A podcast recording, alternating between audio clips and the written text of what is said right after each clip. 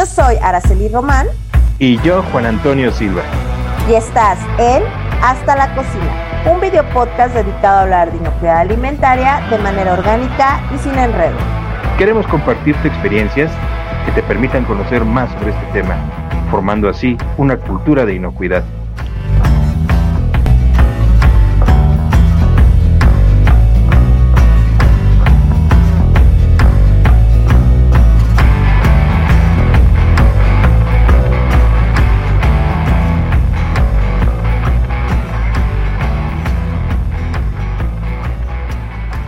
Hola Juanito, ¿cómo estás?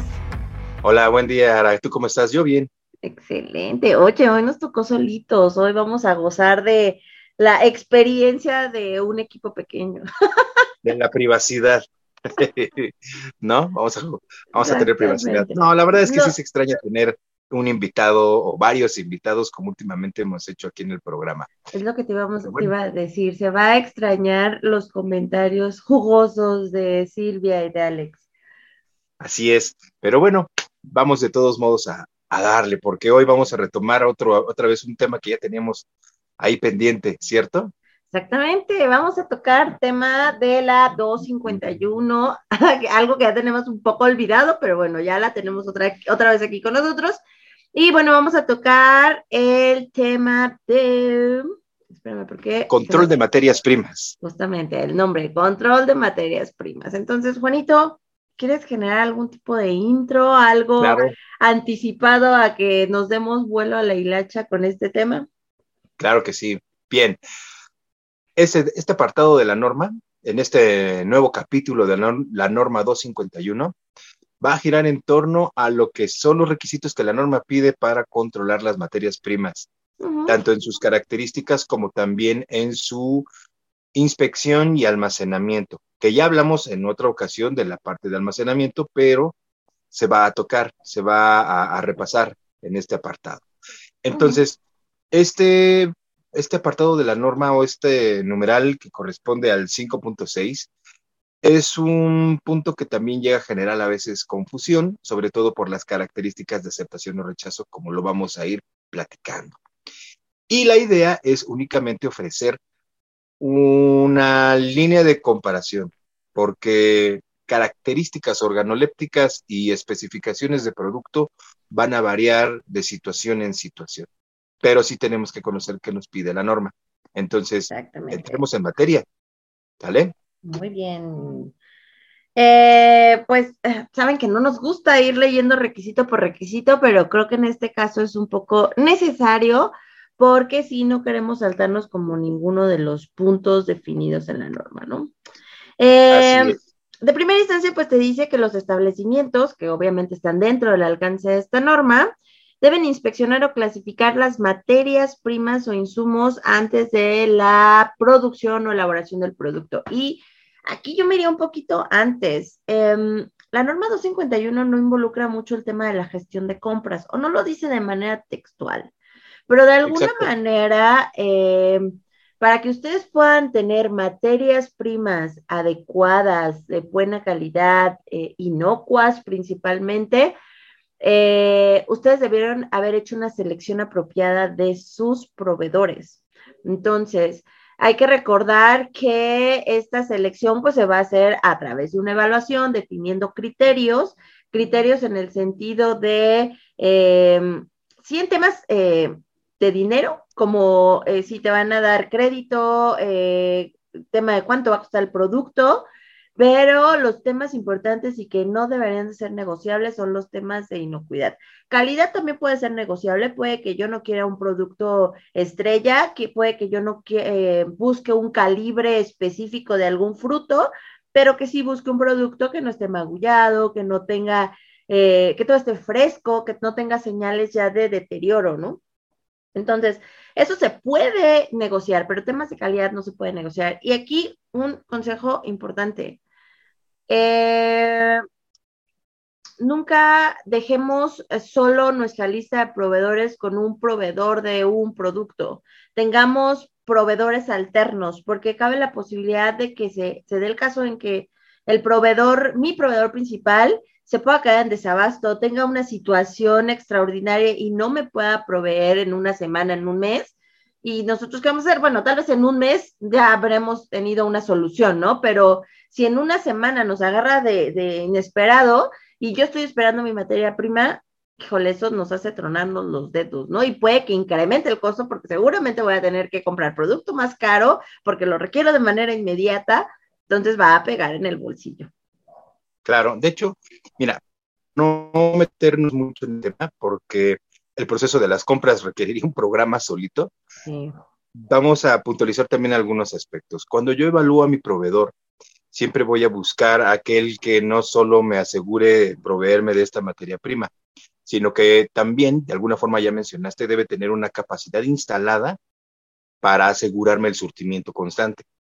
Si no, caeríamos en situaciones como la que lo tienes, en que de repente por alguna situación fortuita él no puede surtir y entonces yo qué hago. También es bueno tener una lista de proveedores autorizados que a lo mejor por una u otra característica no los tienes como tu principal fuente de proveeduría, pero no la tienes exclusiva, no, no das exclusividad a un proveedor, porque si no, él, él te tiene en sus manos, por decirlo así. Entonces, a lo mejor es un ejemplo, tú tendrías tres, cuatro proveedores para un mismo producto o para diferentes productos, pero tú les vas a dar un porcentaje de participación de, los pedidos de compra en función a sus calificaciones y sus características como proveedor. Pero bien mencionas, lo que aquí no debe de olvidarse es asegurar que la calidad y sobre todo la inocuidad de los alimentos sea tal que no nos genere conflictos al momento de ingresarlo a mi proceso.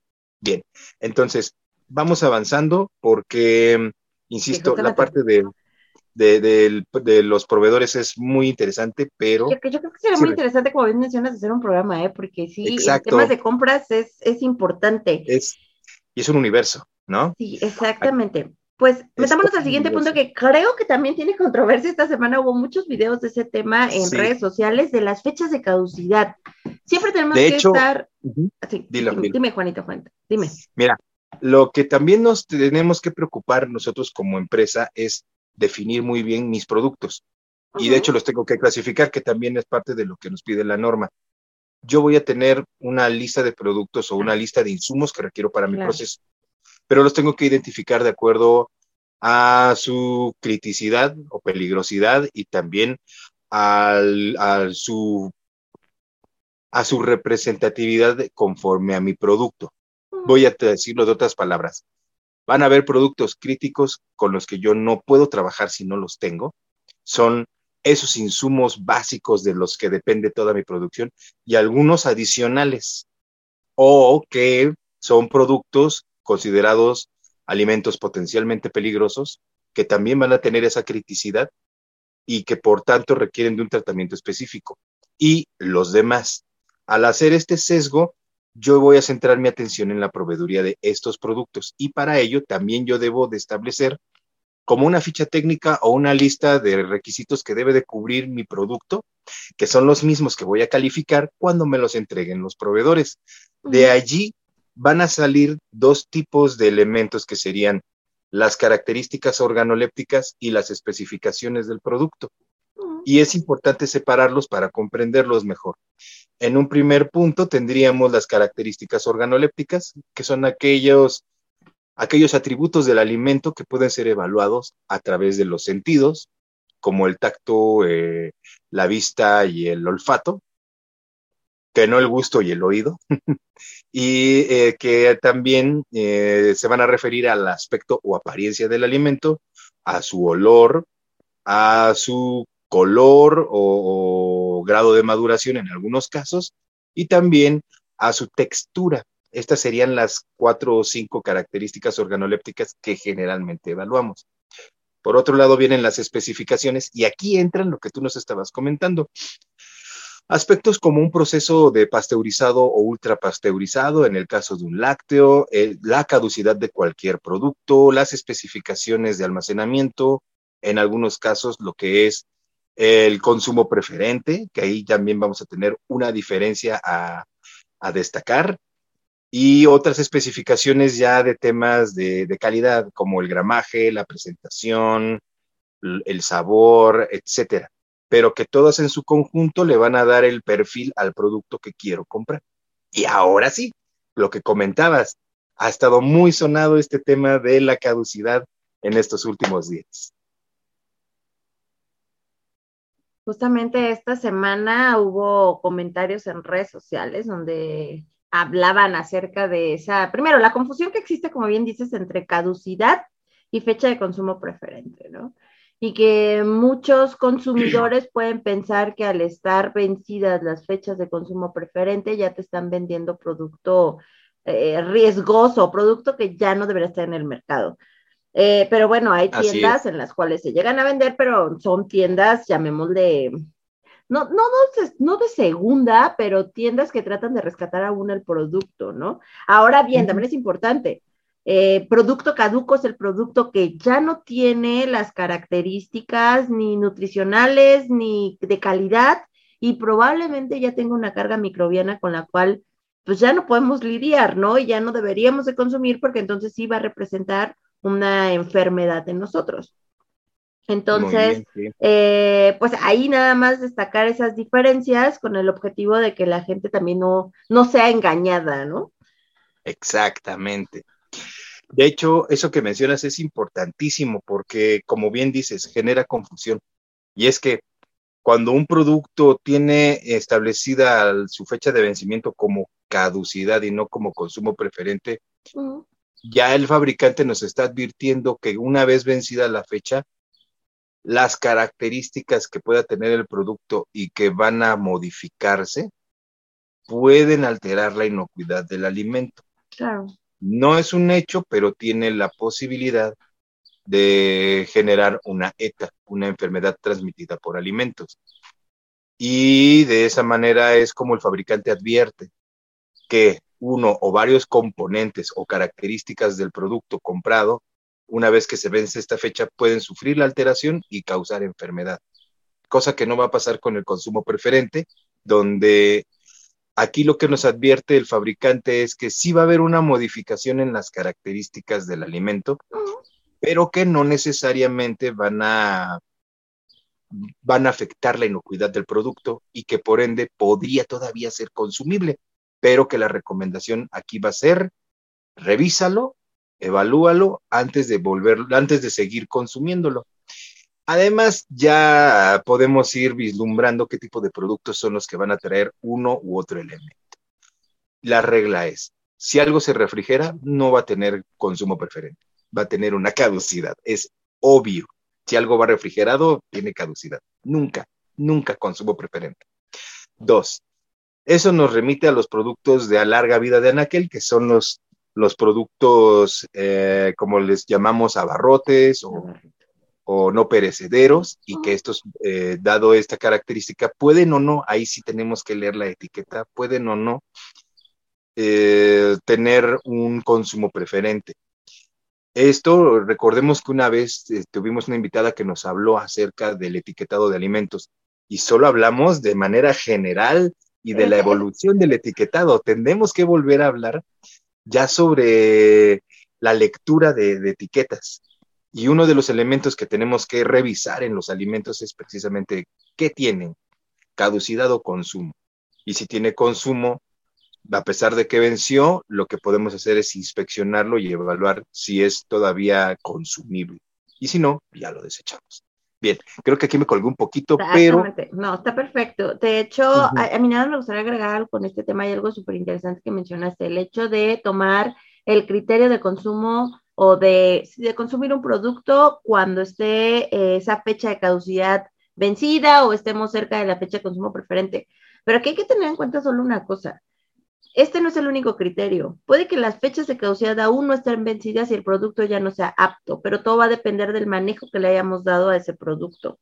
Entonces, sí hay que considerar que son una serie de factores o de criterios para nosotros determinar si el producto es apto o no, pero siempre tenemos que apegarnos, como bien dice Juan, a lo que recomienda la etiqueta del que produce el alimento. Siempre, siempre, siempre. Así es, así es. Ahora, ya con, esta, eh, con, estos elementos, la misma norma como que nos lleva de la mano y dice, ya tienes identificado tu producto, ya tienes definidas sus características. Ahora, te tienes que asegurar de separar y eliminar aquellas materias primas que no cumplen con estos requisitos para evitar su uso en tu proceso. Y eh, al hacer esto nos va a remitir a dos actividades que se tienen que hacer en mi establecimiento. El primero de ellos es la inspección de las materias primas cuando son entregadas por personal del proveedor. Y la segunda es la vigilancia del mantenimiento de estas características cuando el producto ya está dentro de mi establecimiento, porque no se detiene la cosa cuando yo adquirí los productos y los almaceno. Ahí se mantienen las características a lo largo de su estancia hasta sufrir una transformación o todas las transformaciones que requiera mi producto hasta llegar al final. ¿Sale?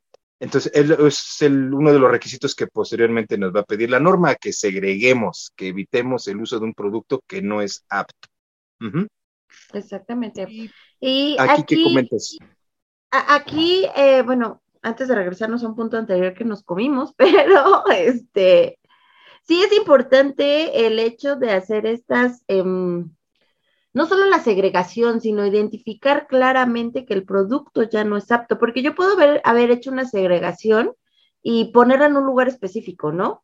Pero si está dentro de mi almacén todavía y yo no tengo identificada esa zona como una zona de producto no apto, no conforme, posiblemente no inocuo, alguna señal que me diga que ese producto no se puede tocar, entonces cabe la posibilidad, hay una remota probabilidad de que alguien lo pueda tomar y que lo pueda utilizar eh, en la preparación de un alimento cuando el producto ya estaba segregado. Entonces, ahí nada más sí es importante que la gente que va a dar ese producto, que es responsable de entregar las materias primas para la operación, que sepa exactamente dónde están ubicados los aptos y no aptos. Y también importante el control de que no cualquiera puede ir a tomar las cosas, ¿no? Eso también es importante. Aquí hay varias cosas, ¿eh? Y de hecho, mira, eso que dices es muy cierto, ya me ha pasado. En ocasiones tienes pan en un servicio colectivo de alimentación, bolillos que te sobraron, o chapatas, o baguettes, lo que sea. Sobraron del servicio y estos productos, pues muchas veces la panadería puede o no ponerte una fecha de vencimiento, una fecha de caducidad. Tú de todos modos lo segregas y lo tienes. En ocasiones ese pan se utiliza, se deja secar y se utiliza para elaborar pan molido, crotones o un postre llamado budín. Ok, está bien. Sin embargo, corres el riesgo de que el producto sufra una alteración que comprometa su inocuidad, como la aparición de moho. Y en estos casos es muy peligroso. ¿Qué sucede? Dependiendo del número de días y de la protección que haya recibido el producto, pueden segregarlo para reutilizar o bien ya como un producto rechazado, un producto no apto. Y a pesar de que el paquete o la bolsa termina en la confinación de producto rechazado, como bien dices, dado que la bolsa no tiene una leyenda adicional, puede llegar personal de cocina, tomar esa bolsa y utilizarlo para lo que tú quieras, los ejemplos que te puse, los básicos, ¿no? Crotones, pan molido o budín. Y no se pueden llegar a dar cuenta de que a lo mejor el producto ya presenta esta, esta degradación. Y, y, es un riesgo. Por eso sí se tiene que rotular también el empaque del alimento y además colocarlo en ese lugar. Y si es todo un tema, yo supongo que más adelante en los diferentes apartados de la norma vamos a retomar lo que es producto rechazado. Exactamente. Y, es un tema también pues, muy importante que debemos... Y sus disposiciones, porque, ¿sabes qué, Juan? A mí me causa, me causa, no conflicto, duda tal vez, me, me, cuestiono a mí misma, porque en producción, eh, bueno, y también en cocina suele darse. Normalmente la materia prima es dinero, o sea, es algo que invertiste, es, es dinero que está ahí, ¿no? No tangible como el dinero, pero bueno, es dinero si encuentras algo mal y algo se deterioró, muchas veces la gente no lo puede tirar a la basura. A veces uno pregunta, bueno, si ya está mal, ¿por qué no lo tiras, no? ¿Por qué no ya desecharlo? Pero en muchas ocasiones no se puede tirar porque tienen que darlo de baja de inventarios, porque, o sea, es algo que al final tiene que estar contabilizado y una trazabilidad de lo que entró, lo que salió y qué pasó con todo lo demás, ¿no? Entonces, muchas veces sí, existe ese cuestionamiento de ¿por qué no lo desechas? O sea, tan simple como ya tíralo, deshazte de él, ¿no? Deja de tener este producto aquí a, la tentación de los demás que lo pueden tocar, pero justamente el comprender de cómo son las situaciones en todos los lugares, no se puede tirar así nada más, porque sí, hay veces que hay producto que ni siquiera es porque tengan que darlo de baja, sino estás esperando a que el proveedor venga y te lo regrese, te lo cambie, eh, o estás esperando a una segunda persona que tal vez no fue por temas de inocuidad, sino temas de calidad que ya no pasan por tu calidad, y estás esperando a alguien más a quien tú le vas a vender ese producto. Entonces, todos esos factores deben estar bien identificados en los almacenes donde esté esperando su disposición final este producto o materia prima, ¿no? Bien, de hecho, hay que comentar que en ocasiones cuando se tiene que almacenar ese producto rechazado hasta ser evaluado y después tomar la decisión final sobre el mismo, tenemos, ahora sí que tenemos la papa caliente, porque estamos reteniendo un producto que a lo mejor se está degradando. Esto puede pasar mucho en refrigeradores o en cámaras. Es un producto que se está degradando, que a lo mejor se aceleró su proceso de pudrición o que tiene una contaminación microbiológica que acelera esa degradación y que en un momento dado va a ser un punto de contaminación dentro de ese almacén.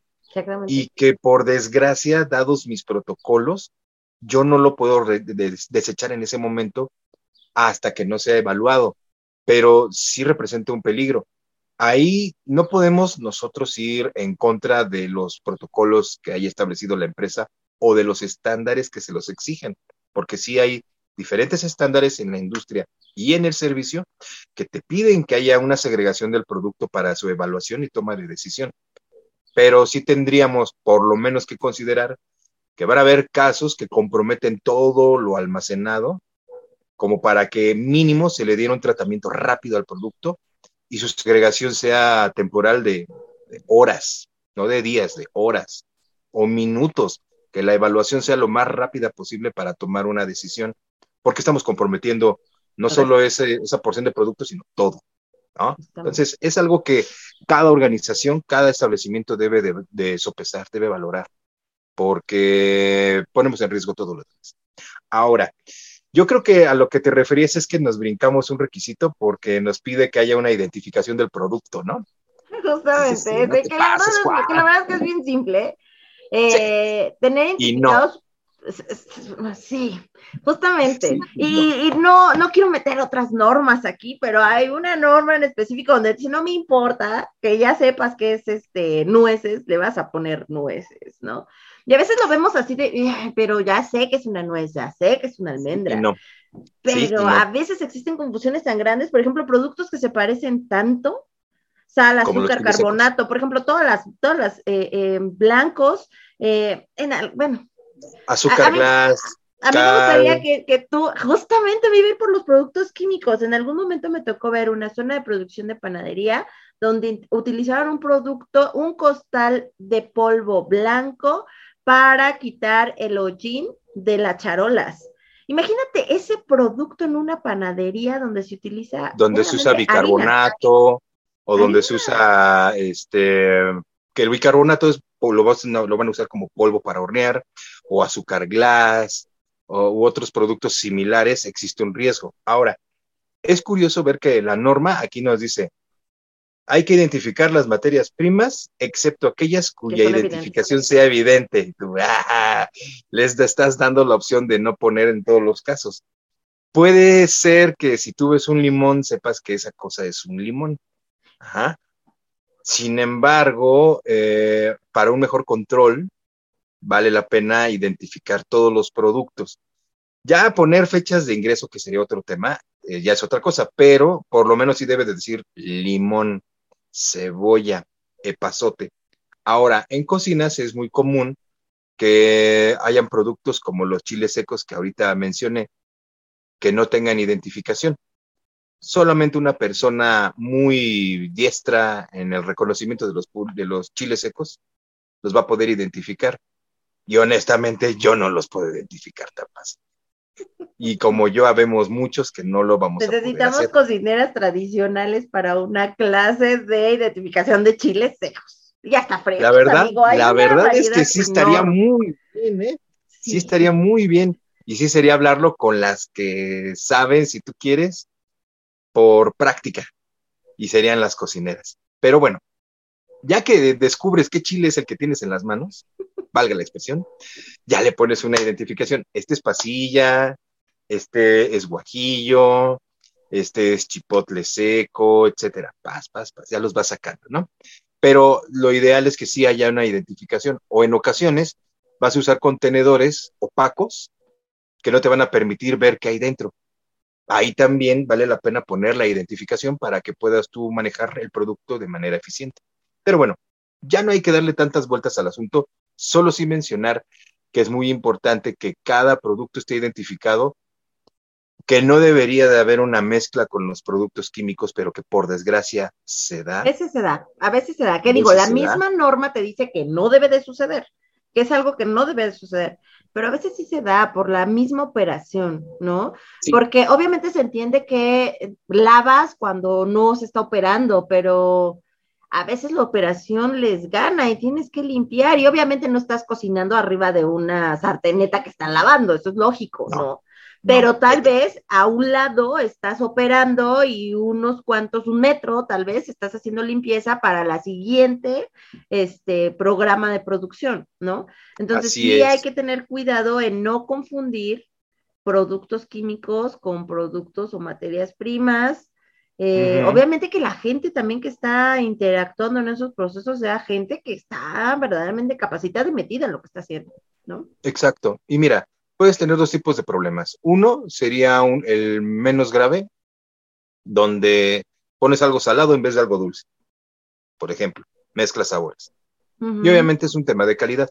Pero número dos, puedes tener un problema sanitario cuando mezclas un químico en un alimento. Ahí sí vamos a tener un problema. Por eso es importante la identificación. Y eso es algo que debemos dejar bien resaltado, como mencionas, para nuestros escuchas, para los seguidores. Justamente, es para evitar un problema sanitario. Y mira, a mí me gustaría ya más que, em, adelantar requisitos, porque sabemos que este programa iba a ser de dos sesiones, contar de las experiencias, justamente qué has visto en el campo, porque em, muchas veces vemos los requisitos de la norma como que, ay, pues sí, identifícalo, ay, pues sí, debe estar este, eh, un producto adecuado y bien clasificado, pero a veces vemos tan obvios los requisitos que nos vamos dando cuenta que lo obvio en la industria y lo obvio en los servicios de alimentos no existe. No puedes obviar nada. Pues mira, ha habido de todo. Desde productos cuya marca no voy a decir, que son productos lácteos, y que le buscas por todos lados en la etiqueta, en la letra más chiquita, y no declaran la pasteurización. Parece cuestión de. es súper común, ¿eh? Ah, bueno, tú hablas de las marcas grandototas. Sí, hablo de las marcas grandototas. Eh, tú esperas que lo digan, pero de repente un yogur griego no lo dice. A veces una caja con 100 rebanadas de queso amarillo no lo dice. A veces hay fabricantes medianos. Tal vez no tiene leche, amigo. No, ¿qué crees? Lee la etiqueta y si viene ahí que hay este, que hay este un porcentaje de leche. Si, si lo dice, ya nos amolamos. Si nos dice que trae otras cosas raras, dices, ah, bueno, esto, esto es más plástico que leche, entonces no pasa nada, ¿no? Pero, ching, qué feo, los que me escuchen, que trabajen en esas empresas me van a decir de cosas feas. Y eh, también es, es muy común encontrarte es que en vegetales es donde luego hay más fallas. Pero ahí entramos en temas de maduración y niveles de calidad, porque mm, ya lo platicábamos con la chef en otros momentos, este, la chef Silvia. Mm. Tú vas a consumir un vegetal y ya sea que lo quieras para presentar o para hacer una preparación, puedes tolerar cierto, no, este, cierto nivel de golpes o de mala presentación también si lo que estás recibiendo no lo vas a utilizar inmediatamente y se va a ir para otro día, puedes tolerar una maduración no completa, o como dicen vulgarmente, que llegue todavía verde el alimento, el producto, esperando que termine de madurar en tu instalación. O de repente te puedes encontrar con, eso es muy común, frutas grandes con golpes. Piña, papaya, sandías. Dependiendo del golpe, tú lo puedes aceptar si es que lo vas a preparar al momento. Muchas cocineras lo que hacen es que si la piña ya viene con la cáscara un poco golpeada y ya se le sume y se le empieza a salir el juguito, toman la decisión de lavarla, desinfectarla, pelarla, cortarla y cocerla para hacerla en almíbar. Y ya sea que lo den ese día o lo den al día siguiente, pero ya lo prepararon. Mm. Ya es un postre final, le ponen canelita, azúcar y listo. Entonces, puede ser, pero estamos en una línea muy delgada entre lo acepto y lo proceso rápido o lo tengo que rechazar. Y muchas veces, por evitar pérdidas de tiempo, prefieren aceptar y procesar en vez de devolver, porque el producto no es apto. Esas son de las cosas que pasan. Pues a veces me ha tocado, ah, perdón, rapidísimo, envases de plástico que tú mueves el interior y flota un objeto extraño. Y tú, ¡ay! Sí, son. Una ratita. No, no, no, no, no, no. Si fuera una ratita, la, verías. O sea, una ratita chiquita. No, pero mira, eh, una vez entramos en ese dilema, eso nos tocó a Alejandro y a mí, y decíamos, puede ser un residuo del mismo producto que durante su procesamiento se quedó, como el tatemado de un vegetal, acabar pronto, en un puré. Mm, mm.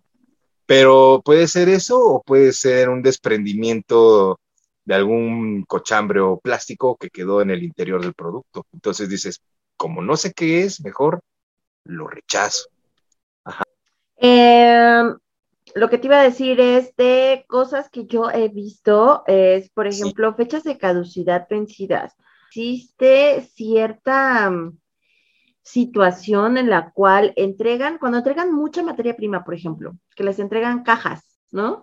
Y traen eh, diferentes eh, bolsas dentro de las cajas y las de arriba vienen con fechas adecuadas, pero vienen por ahí algunas sembradas que no son fechas adecuadas y te das cuenta, obviamente, ya está cuando estás eh, acomodando. ¿Por qué? Porque obviamente no revisas al 100% lo que te llegó. Si te llegan tres envases, dos envases, pues claro que lo revisas. Pero si te llegan casi cajas y cajas y cajas y cajas y cajas y todos los días recibes esa cantidad de producto, bueno, pon tú todos los días, pero cada semana estás recibiendo esas cantidades muy grandes de producto, es complicado que revises bolsa por bolsa. Entonces, sí suele pasar que hasta arriba o de donde más o menos ellos ya ubican que estás seleccionando el producto que muestreas, eh, el producto está bien, pero van por ahí otros sembraditos. Entonces hay que tener en cuenta también hacer muestreos, muestreos aleatorios con el objetivo de que tampoco te tengan ya estudiado de dónde es donde tomas siempre la muestra. Muchas veces ah, nada tomas el de hasta arriba, ah, sí, otro de hasta arriba, o sí, está perfecto, pasa, ¿no? Pero sí hay que considerar que los tamaños de la muestra sean representativos de la muestra y que sea una selección aleatoria para que no tengas estas situaciones, porque muchas veces tú estás confiado y, además hiciste tu ingreso con la fecha de caducidad que, venía declarada, ¿no? De la mayoría del lote. Mira, ahí... ajá. dime, dime, dime. No, no, no, no. ah, ya, perdón. Eh, allí sabes cuándo me ha llegado a suceder, cuando de repente un cliente va a tener un evento especial Día del Niño, y todos los niños de la planta van a recibir algo, ¿no? Y entonces compran cajitas de cereal de estas presentaciones pequeñas, pero no compran 10. Que compran muchísimas. Compran, sí, compran como mil piezas. Entonces allí es donde se llega a dar el caso que mencionas. Va a depender también de en qué presentación te lleguen. Si lo compras con una distribuidora barrotera, te los van a traer todos este, revueltos en una bolsa de plástico grandote pero si los compras con un fabricante o un distribuidor confiable, van a llegar en un embalaje, si tú quieres de cartón corrugado, lo desechas, pero ya cuando viene así ya te sugiere que hay un mayor control y por lo menos te hace hacer una inspección aleatoria más eficiente como para ir viendo caja por caja. A lo mejor no productos caducos, pero sí me ha tocado ver que de un mismo producto recibido en gran cantidad hay diferentes lotes y diferentes fechas de caducidad. Allí lo recomendable ya que por muestreo aleatorio vea que sí es adecuado recibirlos, lo siento, almacenista, vas a tener que acomodar por fecha de caducidad.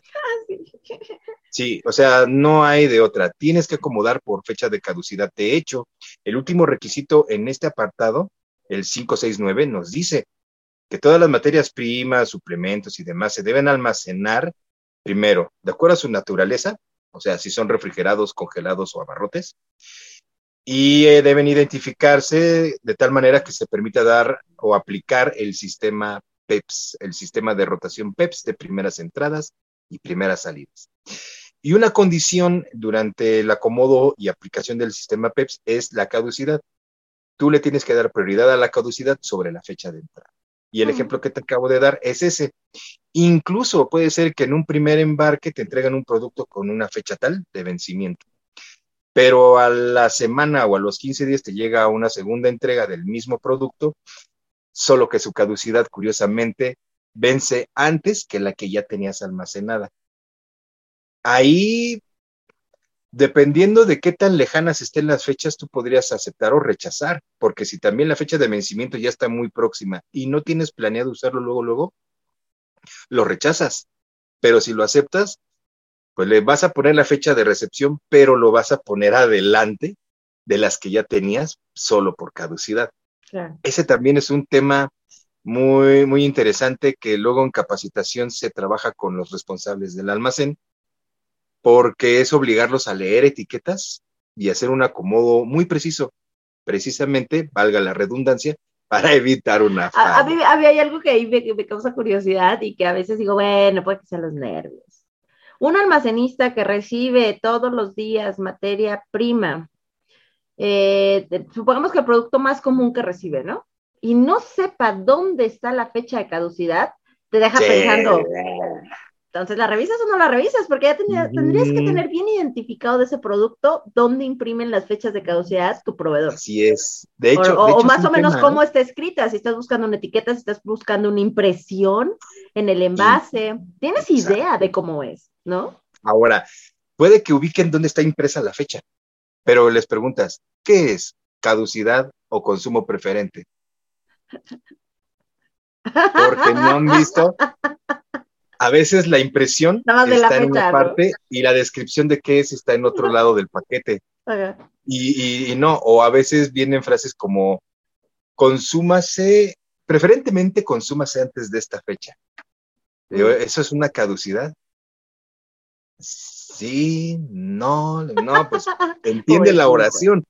O sea, parece muy ocioso, pero como bien lo acabas de decir, si ni siquiera sabe dónde imprimen la, fecha de vencimiento, pues ya desde ahí tenemos una pista de que ni revisa. Es que a mí me queda claro que alguien que acaba de empezar, eh, que lleva muy poquito en esa actividad, pongamos una semana, porque también ha tocado lugares que se inspeccionan los que te dicen, oye, el almacenista acaba de ingresar, todo está en entrenamiento, y dices, ok, está perfecto, ¿no?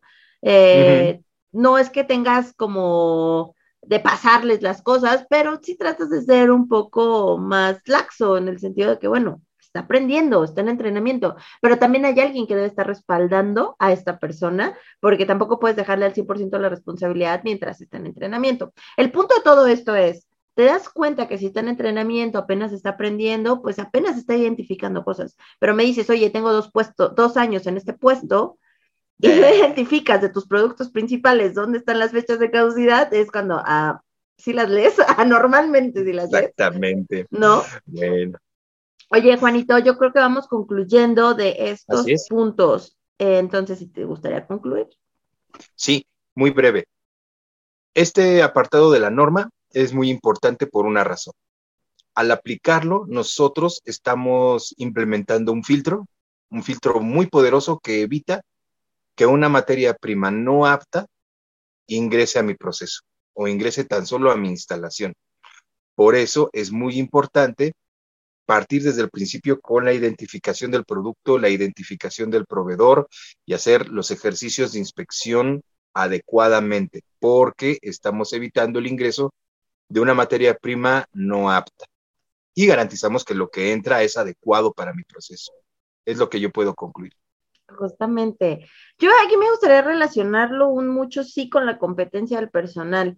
es algo que mencionaba dos minutos atrás. O sea, si alguien está en entrenamiento, obviamente comprendes que está adquiriendo ese conocimiento y apenas va a perfeccionar sus técnicas, ¿no?